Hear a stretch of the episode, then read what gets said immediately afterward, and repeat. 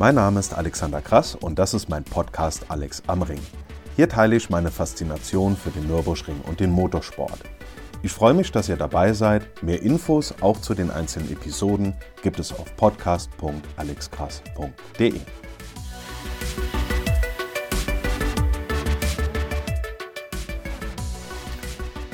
So, liebe Freunde des gepflegten Kreisfahrens, es ist viel los im Motorsport, es geht viel ab und wo auch viel abging in der letzten Zeit, das ist mein Postfach, denn ich habe viele Mails mit Meinungen zu den beiden letzten Episoden, das heißt viel zu besprechen, 1 und 2 bekommen. Und darauf möchte ich in dieser Episode jetzt mal eingehen. Und in der kommenden Folge soll es dann um das 24-Stunden-Rennen gehen, weil das geht heute in einer Woche schon los. Und ich glaube, ich bin nicht der Einzige, der sich einfach mega drauf freut. Kurz vorher noch äh, zu drei Veranstaltungen, die stattgefunden haben. Zum einen zum 24-Stunden-Qualifiers, das war vor zwei Wochen knapp. Dann zum 12-Stunden-Rennen in Bathurst am letzten Wochenende und zu einem, sagen wir mal, zu einem Incident mit äh, Leclerc in Monaco. Erstmal zum 24-Stunden-Qualifying-Rennen. Generell fand ich das schon eine geile Veranstaltung. Also es waren nur 91 Starter, die bei dem Hauptrennen für das 24-Stunden-Rennen teilgenommen haben. Das hatte der ganzen Spannung und auch so der Atmosphäre am gesamten Wochenende aber überhaupt keinen Abbruch getan. Das muss man wirklich sagen.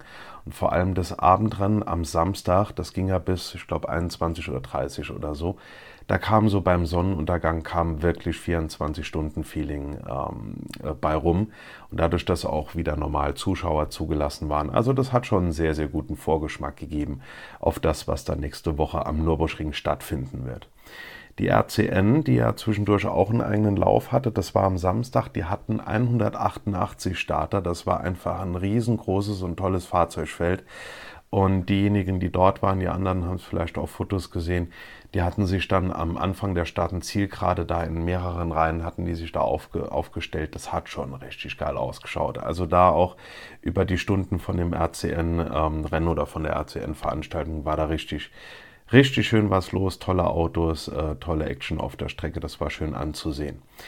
Im Interview hatte ich an dem Wochenende den Maxi Götz. Ähm, hat richtig Spaß gemacht. Hatte ich zum ersten Mal im Interview ein unheimlich netter, sympathischer Mensch, der letztes Jahr auch Gesamtsieger der DTM geworden ist, viel im GT-Bereich unterwegs war und auch immer noch ist. Ähm, war einfach ein richtig tolles Gespräch, hat richtig Freude gemacht und der hat ja dann auch sonntags das Rennen 2 von diesen 24 Stunden Qualifiers gewonnen kam nicht als erster im Ziel an, aber der BMW, der äh, M4 GT3, der als erster ankam, der hatte noch, wenn ich mich richtig erinnere, wegen einem Gelbverstoß noch eine 40 Sekunden Strafe bekommen. Der wurde dann Zweiter. Das Fahrzeug von Maxi Götz und seinen Mitfahrern wurde dann halt eben Erster. Was wir aber generell wieder gesehen haben, BMW unheimlich stark dabei. Da wird beim 24-Stunden-Rennen also sicherlich ähm, sagen wir mal, zwei Drittel des Podiums wird BMW sein. Klar, wir wissen alle, wer vorher stark unterwegs ist, heißt auch nicht unbedingt, dass das 24-Stunden-Rennen, äh, dass das derselbe Sieger ist. Ähm, es ist ja auch, es ist ja auch so, dass, dass die Nordschleife oder der Nürburgring die Strecke wählt aus, wer am Ende gewinnt. Das kennen wir alle, aber die Tendenz geht da schon sehr, sehr stark in eine Richtung. Leider kam es bei diesen 24-Stunden-Qualifier, Qualifiers zu einem Todesfall, nicht durch einen Unfall oder so. Ich möchte jetzt hier auch gar nicht auf die Umstände näher eingehen oder Nachrichten verbreiten, zumal ich ja sowieso davon ausgehe, dass ihr das bestimmt eh alle mitbekommen habt. Ich kann hier auf der anderen Seite aber auch nicht über das Qualifying-Rennen sprechen und es unerwähnt lassen. Vor allem, weil es sich um einen Marschall handelt, der seit vielen Jahren einfach seine private Freizeit für unser gemeinsames Hobby hergegeben hat. Wer da Details wissen möchte, gab entsprechende äh, Pressemeldungen. Auch der Nürburgring hat eine Pressemeldung ähm, rausgegeben. Mir bleibt an dieser Stelle einfach nur den Angehörigen mein Mitgefühl auszusprechen und ich wünsche allen viel Kraft für die kommende Zeit. Und das auszudrücken an dieser Stelle war mir einfach sehr wichtig. Was am vergangenen Wochenende stattgefunden hat, das war das 12-Stunden-Rennen in Bathurst. Ähm, ich hatte in der letzten Folge schon gesagt, das ist für mich, da das normalerweise ja immer so Anfang Februar stattfindet, ich glaube, der Termin ist eigentlich immer so erstes Februarwochenende, äh, da freue ich mich schon den ganzen Winter drauf, weil das ist ja dadurch, dass diese ganzen Hauptserien wie äh, NLS, äh, Formel 1, GT Masters, DTM und und und, die haben ja dann ihre berechtigte und verdiente Winter, Winterpause. Und wenn dann so mitten in diesem Winter oder wie wir Motorsportfreunde das nennen, das ist ja für uns kein Winter, sondern einfach nur warten, ähm, wenn dann auf dieser großartigen Strecke, in dieser wunderschönen Landschaft da in New South Wales, in Bathurst, wenn dort am Mount Panorama einfach, äh, sagen wir mal, 40 äh, GT-Wagen äh, da langballern und wie ich das letzte, letzte Episode auch beschrieben habe, aus dieser Dunkelheit heraus starten, das ist schon was ganz, ganz Großartiges. Dieses Jahr hatten wir, also letztes Jahr war ja gar kein Bathurst äh, 12-Stunden-Rennen, dieses Jahr war es Gott sei Dank allerdings nicht Anfang Februar, sondern jetzt im Mai. Ähm, leider nur halbes Starterfeld. Also jetzt im Vergleich zum, äh, zu vor zwei Jahren. Ist aber auch irgendwo verständlich. Zum einen, wir sind mitten in der GT-Saison von allen anderen, ähm, allen möglichen Rennserien und ähm, weltweit. Das muss man halt sehen. Und das ist natürlich schwierig, das Material, die Autos, die Leute darunter nach äh, Australien zu bringen. Ähm, das sind ja stundenlang Flug. Das ist dann einfach, das, das geht nicht so schnell. Da ist so ein Februar-Termin natürlich deutlich äh, besser gelegen. Hoffen wir einfach, dass das nächstes Jahr wieder regulär stattfinden kann am angesetzten Termin im Frühjahr, also oder beziehungsweise im Winter und dass dann das Starterfeld auch dementsprechend wieder größer wird.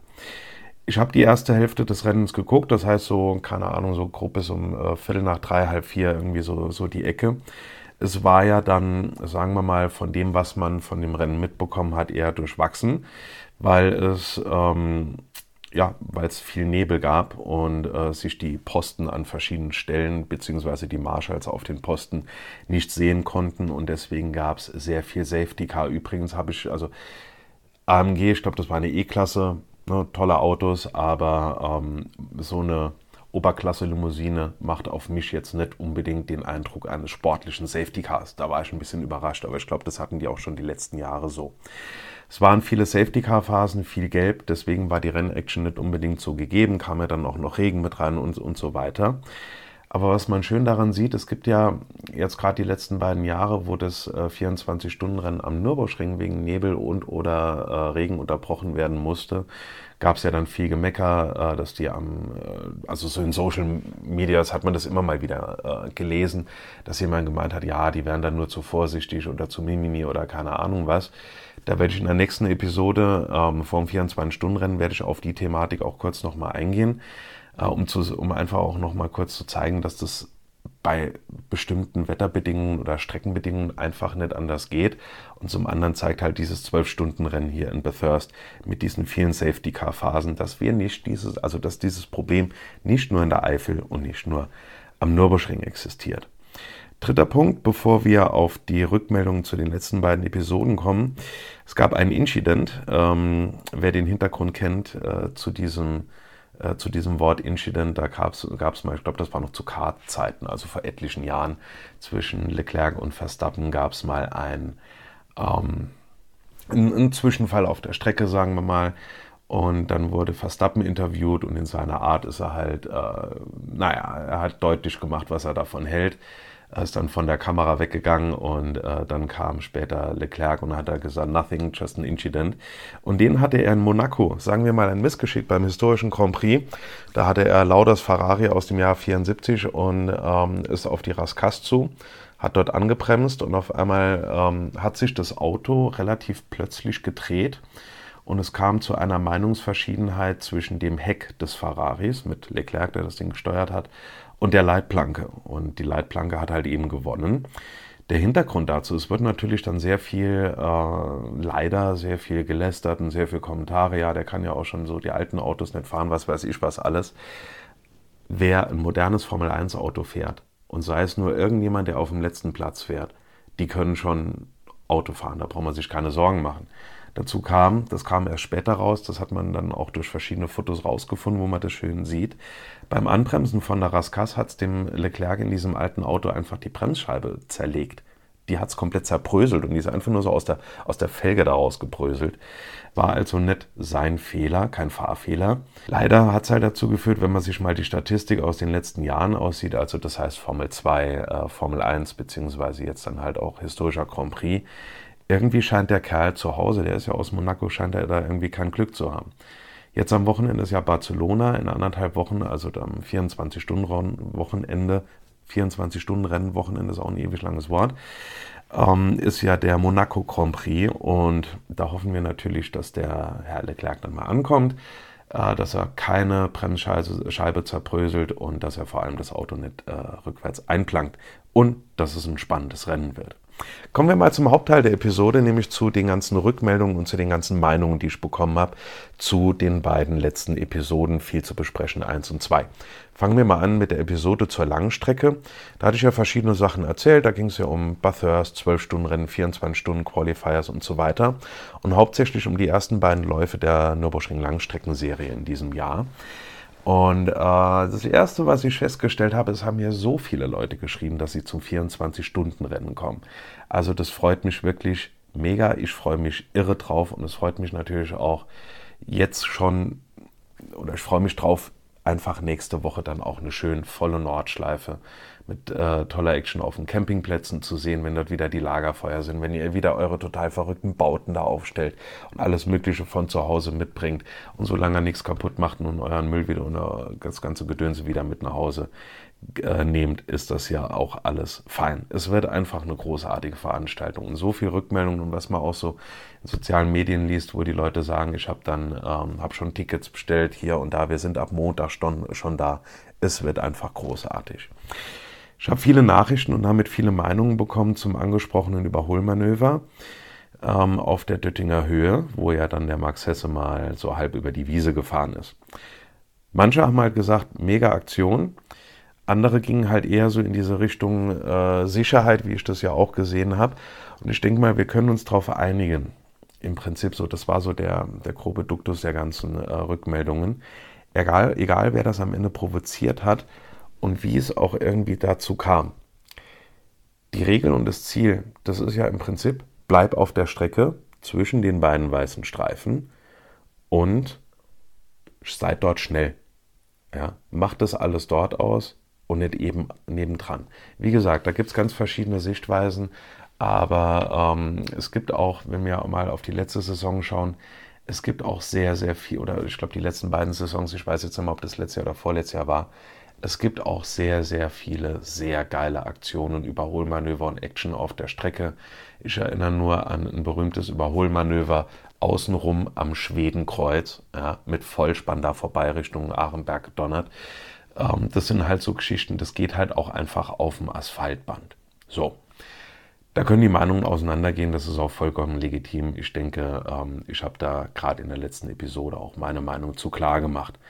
Beim 24-Stunden-Rennen war natürlich jetzt erstmal deutlich weniger Verkehr, was aber nicht dazu geführt hat, dass das nicht weniger spannend gewesen wäre. Schaut unter anderem mal beim Nürburgring im TikTok-Kanal, die haben da ein schönes Video zu gepostet, äh, aus dem Hubschrauber gesehen, wie dann gerade hier so unter der Antonius-Buchenbrücke da drunter durch und dann runter Richtung Tiergarten, wo sich da unter anderem der äh, Konrad Lambo und der Falken Porsche, wo die sich da zu viert da am Kappeln sind. Das ist einfach mega Renn-Action, alles zwischen weißen Streifen auf dem schwarzen Asphaltband. Und dann sind da ja alle fein. Kommen wir mal zu den ganzen Rückmeldungen zur ähm, zweiten Episode oder zur ersten Episode, aber zum zweiten Teil. Und zwar zur Formel 1. Kurz zum Thema Miami. Ich möchte da, und das möchte ich vorweg äh, schicken, kein ähm, Miami-Strecken-Bashing betreiben oder irgendwie sagen, alles schlecht, alles blöd, alles lächerlich. Überhaupt nicht. Das wird jetzt im Folgenden auch klar werden. Ich habe nur vorher schon gesagt, ich bin von diesen künstlichen Betonbahnenstrecken kein Fan. Ich bin da eher Traditionalist. Ich bin Fan von Naturstrecken. Klar, ich meine, wer am Nürburgring unterwegs ist und die Strecke liebt, der ist äh, generell erstmal Fan von der Naturstrecke. Ähm, bin kein großer Fan davon, aber natürlich, wenn man sich auch ansieht, wo diese Strecke gebaut wurde, das ist ja im Prinzip um dieses, oder was heißt im Prinzip, das ist um dieses äh, Stadion rum, der, ich glaube, der Miami Dolphins oder so. Ähm, das heißt, da kann ja natürlich auch noch was geändert werden. Das ist ja überhaupt nicht das Ding. Das war jetzt erstmal das erste Rennen und da schauen wir mal, wo da die Reise hingeht. Ich fand die Strecke in der Kombination, beziehungsweise auch mit den äh, Fahrzeugen und das, was am Ende dabei rumgekommen ist, an sich erstmal relativ lame. Natürlich, es gab die ein oder andere äh, Diskussion, äh, beziehungsweise die ein oder andere Situation, die zu Diskussionen geführt hat. Ich spreche nur an hier Mick Schumacher, Sebastian Vettel und so weiter. Ähm, klar, das gehört dazu, aber das lag nicht in der Strecke, sondern das lag einfach in der Rennaction, die drauf standgefunden hat. Gegen Ende wurde das Rennen ja dann doch noch spannender nach der Safety-Car-Phase, zumal die ja dann laufend, äh, links sind ja immer so diese, wer wo ist und da werden verschiedene Sachen eingeblendet, zumal die gerade in den letzten Runden, wo es dann auch nochmal zwischen Leclerc und Verstappen nochmal richtig spannend wurde, anstatt, oder beziehungsweise auch noch an, an anderen Stellen, ich meine, bei, bei Hamilton und, ähm, wie heißt der Kollege, Russell, ging es ja, da, da war ja auch immer Platztauschen, keine Ahnung was, das war ja auch relativ knapp. Und gefühlt 80 Prozent der Zeit zeigt die Regie nur das Alter der Reifen, anstatt die Zeitabstände zu zeigen. Also da bin ich ja vom Fernseher bald bekloppt geworden, das muss ich wirklich sagen. Ich muss dazu sagen, äh, die Regie war bei der Formel 1 jetzt nicht unbedingt so der Knaller in Miami. Also ich denke, da sind einige spannende Szenen sind ähm, entweder untergegangen oder wurden dann halt im Nachhinein gezeigt.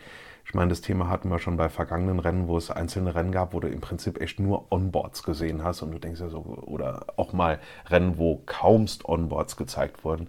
Also ich weiß nicht, ob da ein neues Team dran ist bei der Formel 1, aber ich glaube, die müssen sich da mal noch ein bisschen finden. Oder die sind clever und rufen mal bei den Jungs von Nürburgring TV an und sagen, pass mal auf, Freunde, macht ihr das mal für uns, weil dann wird's mega. Das kennen wir von der NLS, kennen wir vom 24-Stunden-Rennen, da sind wir mit tollen Bildern versorgt. Sagen wir mal so, die Strecke hat Potenzial, aber wie gesagt, ähm, ich gehe da mit gewissen Vorbehalten gegen solche Asphalt, Parkplatzbahnen, Stehstehen gegenüber da stehe ich auch dazu. Das wird sich auch erstmal oder das wird sich auch nicht ändern. Ich bin ein Freund von äh, Naturrennstrecken. Ich bin ein Freund, also das heißt, natürlich gewachsen irgendwo, das heißt mit Grünstreifen und meinetwegen Wald drumherum. Da kannst du die Nordschleife nehmen, da fährt jetzt natürlich keine Formel 1. Da kannst du die Grand Prix-Strecke des Nürburgrings vernehmen, da kannst du zum Beispiel Imola wunderschön für nehmen, da kannst du einen Red Bull Ring äh, für nehmen. Ich habe schon äh, mehrere Rennen am Red Bull Ring gesehen und wenn du da auf der Tribüne sitzt und guckst links einen Hang hoch und da geht's einen Berg hoch und äh, da steht noch oben so ein bisschen wie Dorf gemacht, da steht oben noch eine Kapelle und du guckst rechts runter und da ist dann unten das Fahrerlager und dieses, dieses große Hauptgebäude und da guckst du auf diese große flache Ebene da mit den ganzen Dörfern, hinten gehen die Berge wieder hoch. Das ist halt einfach schön und die Strecke ist halt auch einfach wunderschön. Ähm, mal schauen, wo es hingeht. Äh, Verträge wurden dementsprechend unterzeichnet. Das heißt, in Miami wird die Formel 1 noch öfters ähm, Halt machen. Auf so einen Quatsch wie diese Unterhosendiskussion, ich erinnere an das äh, spannende Bild von Sebastian Vettel, wo er seine feuerfeste Unterwäsche da irgendwie über einen Rennanzug angezogen hatte, möchte ich gar nicht groß eingehen. Ich wollte eigentlich auch gar nicht großartig auf diese Schmuckdiskussion allen voran. Äh, Lewis Hamilton, der da ja in der Pressekonferenz irgendwie mit drei Armbanduhren und fünf Ringen und fünf Ketten oder sowas gesessen hat, wollte ich an sich gar nicht großartig eingehen, weil ich das für so, so, so unnötige, unnötige Diskussionen halt einfach halte. Ja, wenn die Regel ist, zieht eure feuerfeste Kutter an, dann zieht die halt an. Ähm, der zweite Punkt ist, es gibt genug Berufe mit Arbeitsschutzregeln bezüglich Schmuck, ich kann verstehen, wenn jemand sagt, ich glaube, der, ähm, der Kevin Magnussen äh, hat das gesagt.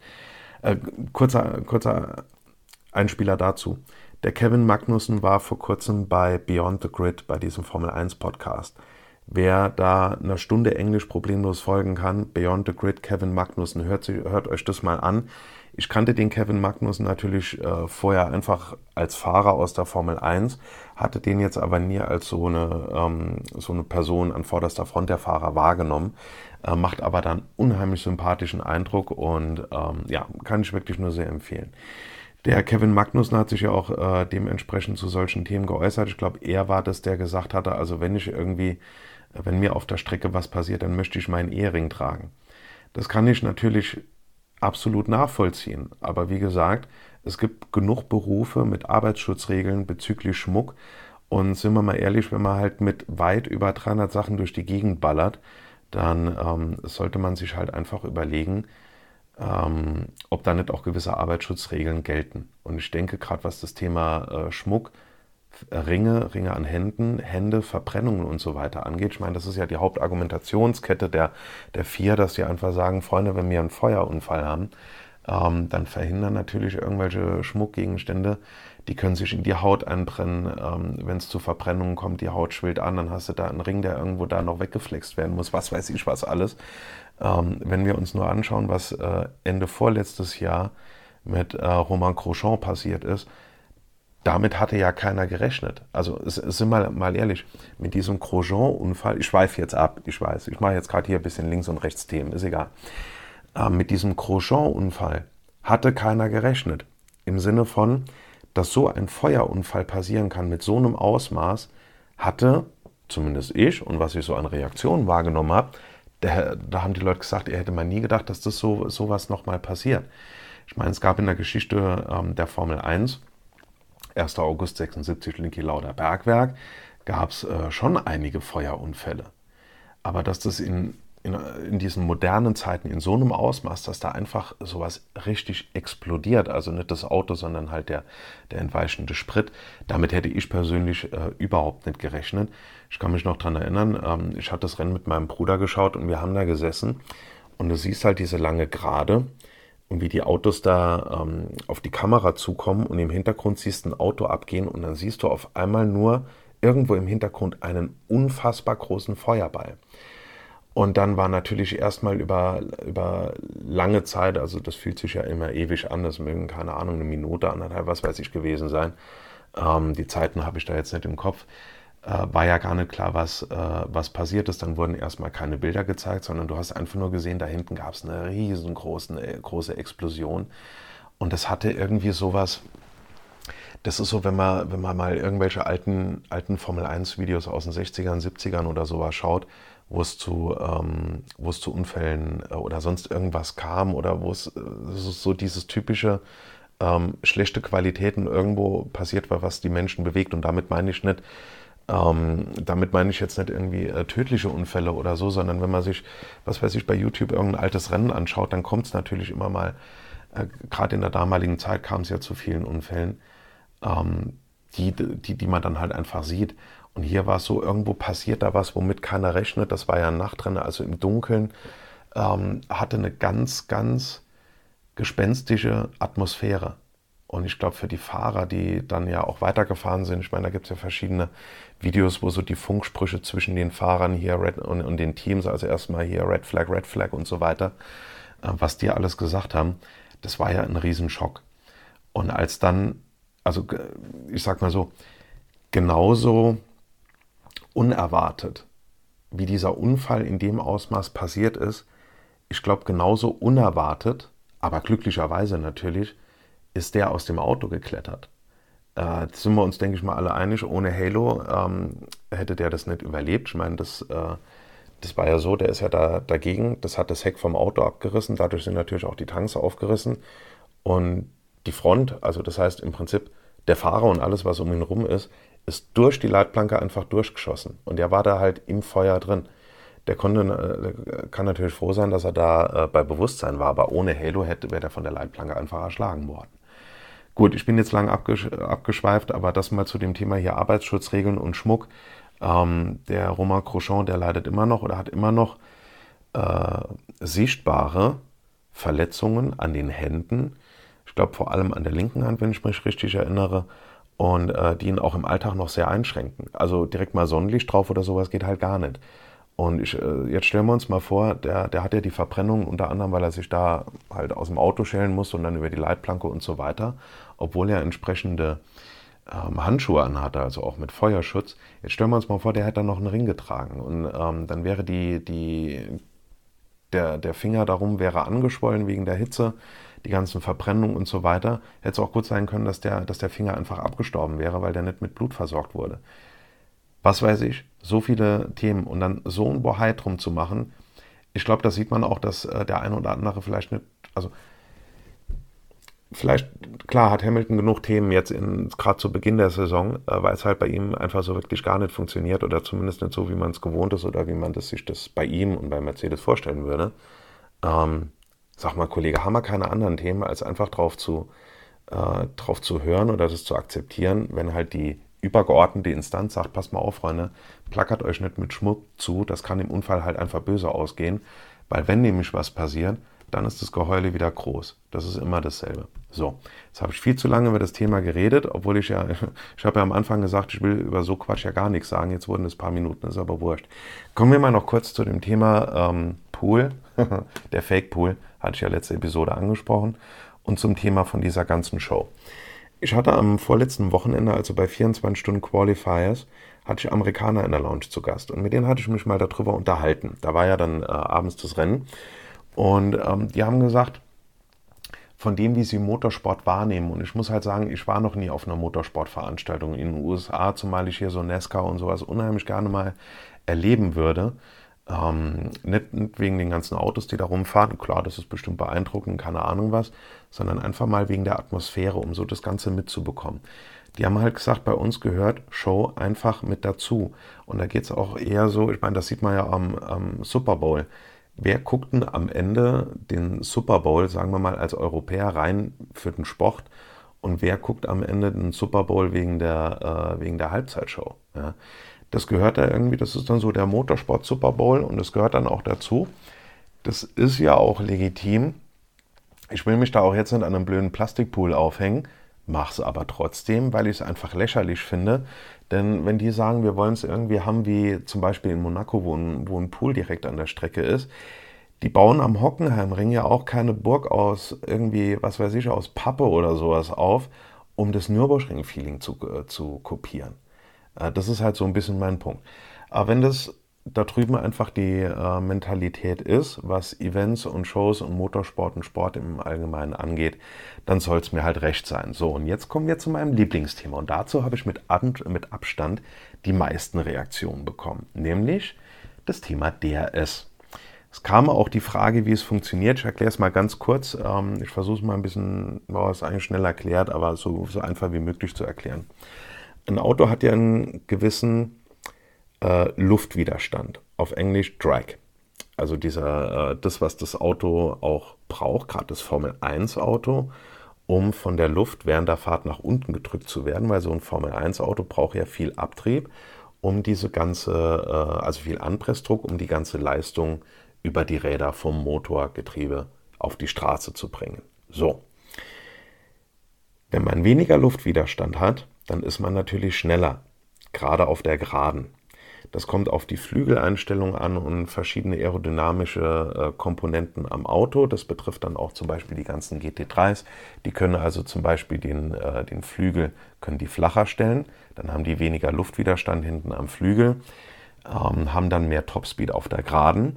Auf der anderen Seite, wenn Sie den äh, Flügel ein bisschen steiler machen, haben Sie mehr Anpressdruck auf der Hinterachse und damit können die dann höhere Kurvengeschwindigkeit fahren, weil die Hinterachse stabiler ist und mehr Kraft übertragen werden kann. So.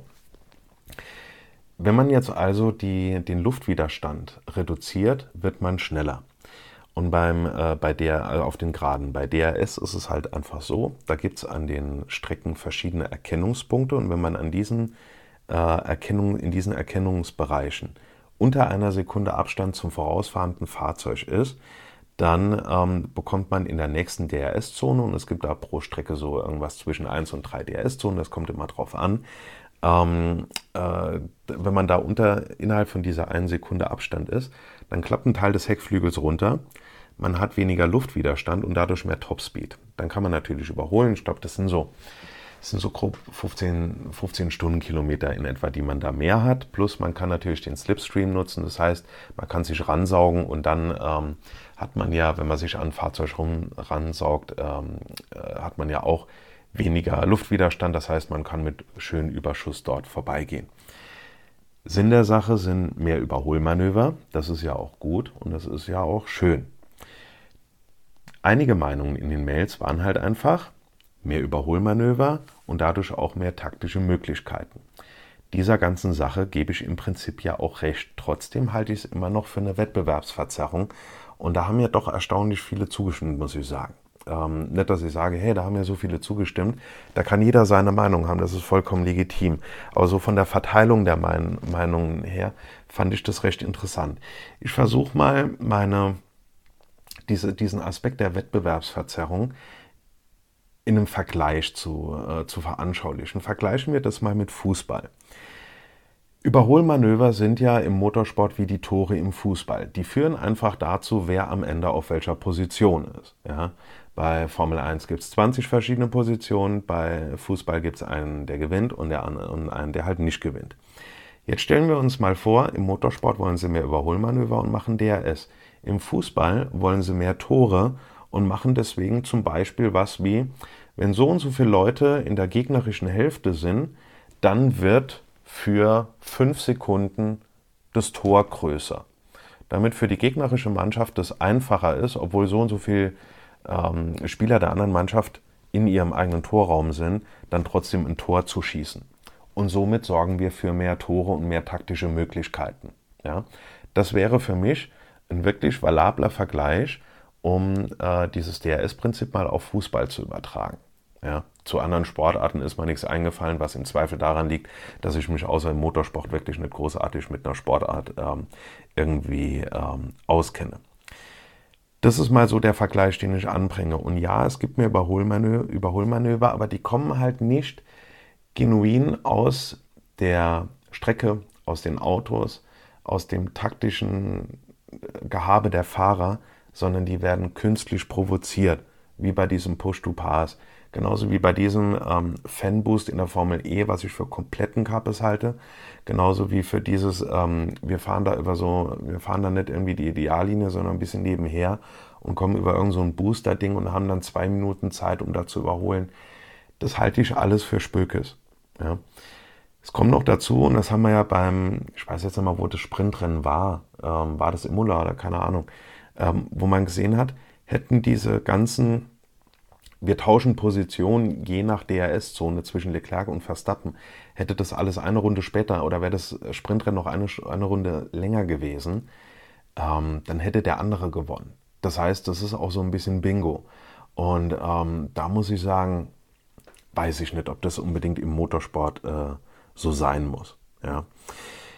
Anderer Punkt, äh, was auch in, äh, in der einen oder anderen Nachricht angesprochen wurde, ist das Thema Reifengedönse. Und zwar müssen die ja, also Pirelli stellt ja bei der Formel 1 verschiedene Reifenmischungen äh, zur Verfügung. Diese Härte, gerade diese Compounds, die werden da ja vorher festgelegt. Und dann ähm, muss ein Fahrer mindestens zwei, also muss zwei verschiedene Reifenmischungen fahren, also mit Soft beginnen und auf Medium oder auf Hard oder umgekehrt oder Mischmasch, wie auch immer. Ähm, das halte ich auch für einen zu künstlichen Eingriff in das sportliche Geschehen. Meine Meinung, gebt denen eine weiche Mischung, gebt also eine weichere Mischung im Vergleich zu einer härteren Mischung, die sie auch noch bekommen, gebt denen im Zweifel Intermediates und Regenreifen und jeder soll auswählen. Und dann lasst die Jungs einfach machen. Und wenn die sagen, ich fahre das komplette Rennen ähm, auf Soft oder auf der weicheren Variante, hab dann allerdings irgendwie nach 15 Runden schon Graining oder sowas, ja, dann machst du halt eine Dreistopp-Strategie. Dann komm nicht, oder sagt einer, ähm, ich fahre das ganze Rennen auf der härteren Mischung, mach eine Einstopp-Strategie, wie auch immer. Oder man kann sich irgendwie anpassen, wenn man merkt, okay, wir merken jetzt irgendwie so in der ersten Rennhälfte, ähm, wir kriegen die Reifen nicht auf Temperatur, wir, wir wechseln auf weicher oder ähm, der Reifen zerlegt sich, ich bin nur noch hier am Rutschen, irgendwie untersteuern, was weiß ich was. Deswegen gehen wir jetzt auf härter und dann haben wir eine Ein- oder Drei-Stopp-Strategie. Wie auch immer. Das ergibt nämlich dann eine Spannung durch Möglichkeiten und nicht durch eine erzwungene Spannung durch Vorschriften im Reglement. Das ist meine Meinung. Denn sowieso, je mehr ein Kommentator am Fernseher, irgendwo, an der Strecke, wie auch immer, ein, äh, das Reglement erklären muss, desto schlechter finde ich vom Konzept her per se schon mal die Rennserie. Und damit meine ich nicht das technische Reglement. Damit meine ich zum Beispiel nicht, dass gesagt wird, ähm, der Laie weiß auch nicht bei 140 Autos oder so, die beim 24-Stunden-Rennen oder bei der NLS starten, weiß der auch nicht genau, wie das im Reglement aussieht damit, das bezieht, also mit den ganzen Klassen und den ganzen Fahrzeugtypen, das bezieht sich aber aufs technische Reglement. Und das ist bei der Formel 1 noch tausendmal komplizierter als bei der NLS. Aber bei der Langstrecke und beim 24-Stunden-Rennen und bei so vielen anderen Rennserien ist das sportliche Reglement, das heißt, das, was zwischen Start und Zielflagge auf der Strecke stattfindet, das ist einfach. Ja, bei der Langstrecke sagst du, du hast so und so viele Autos, die fahren in verschiedenen Klassen und die fahren halt einfach. Wer als erstes ankommt, hat halt gewonnen. Das ist der ganze Kommen bei der Langstrecke. Und bei der Formel 1 musst du dann noch wissen, ähm, hier mit DRS, das musst du jemandem erklären, dann musst du dies noch erklären, dann musst du das noch erklären, dann kommt noch dieser ganze Reifenquatsch dazu. Und da geht es, wie gesagt, nicht ums technische Reglement, sondern das sportliche Reglement muss einfach sein. Ein Zuschauer muss die Möglichkeit haben, ohne dass irgendjemand da jetzt nochmal in fünf Minuten irgendwie eine Einführung macht, wie das sportliche Reglement konkret auf der Strecke aussieht, muss der Zuschauer verstehen können, worum es geht. Und dann kommt es auch nicht zu so taktischen Verzögerungen ähm, oder also wie gesagt taktische Verschiebungen mit DRS und taktische Verzögerungen, ähm, wenn es dann halt auch um dieses ganzen Reifengewechsel geht. Das sollte man alles mal ein bisschen freier gestalten, meiner Meinung nach. Dann wäre das, ähm, dann, dann würde da auch wieder eine, eine natürliche Spannung drin entstehen. Und wir bräuchten so ein Spückes wie DRS nicht. Ich glaube, jetzt habe ich auch lang genug darüber geredet, dass ich ähm, kein großer Fan von DRS bin. Wer es noch nicht gemerkt haben sollte, hat es jetzt gemerkt. Und deswegen machen wir mal einen Ausblick. Ich habe jetzt auch schon über eine halbe Stunde gelabert. Irgendwann ist ja auch mal gut. Am Wochenende sind die Nürburgring Classics. Ähm, Mega Veranstaltung, lohnt sich sehr. Schaut euch das Programm im Internet an. Da ist teils Programm auf der Nordschleife, da ähm, ist sehr, sehr viel auch auf der Grand Prix-Strecke los. Auch im Fahrerlager, da werden wieder Schätzchen stehen. Also ich kann euch nur empfehlen, wenn ihr am Wochenende irgendwie noch ein paar Stunden Zeit habt, fahrt an Nürburgring. Da, da sind Pre-Wars dabei, da sind alte Formel 1 dabei, da ist, was weiß ich, dies und das. Also riesengroßes, super ausdifferenziertes Starterfeld. Ähm, ich freue mich drauf, ich werde mir das anschauen, weil ähm, so alte Autos zu sehen, zu riechen, zu hören, das ist einfach ganz großartig und die auch noch in Action zu sehen, ähm, ja, wer die Möglichkeit nicht hatte, schaut es auch nicht, ähm, nach Monaco zum historischen Grand Prix zu fahren. Ich glaube, da gibt es was äh, fast schon Äquivalentes am Wochenende, am Nürburgring mit den Nürburgring Classics. Wie schon gesagt, in den nächsten Tagen kommt was zum 24-Stunden-Rennen. Da gibt es viel vorher noch zu sagen und zu erzählen. Was ich jetzt schon vorwegnehmen will und was mir sehr, sehr leid tut, als ich das Bild gesehen habe, hat mir das Herz geblutet, beziehungsweise als ich vorher schon die Nachricht gehört habe, ähm, hab, der Manta ist ausgebrannt. Ähm, da soll es, wie ich das mitbekommen habe, zu einer Selbstentzündung dieser Lithium-Ionen-Batterie, keine Ahnung, ich kenne mich mit Batterien nicht aus, soll es gekommen sein, da ist er in der Halle ausgebrannt und auf dem Foto sieht man, ähm, da steckt vor den Jungs noch ein bisschen Arbeit, wie ich jetzt gehört hatte sollte diese 50. Ausgabe des 24-Stunden-Rennens, die ja nächste Woche stattfindet, das letzte Rennen des Mantas werden. Ähm, darauf gebe ich keine Garantie auf die Info, aber so habe ich es an verschiedenen Stellen gelesen.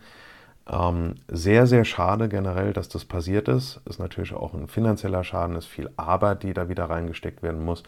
Aber auch gerade für das Auto, für die Fahrer, für den Olaf Beckmann, fürs Team wäre es einfach großartig gewesen, wenn das Auto bei der 50. Ausgabe hätte fahren können.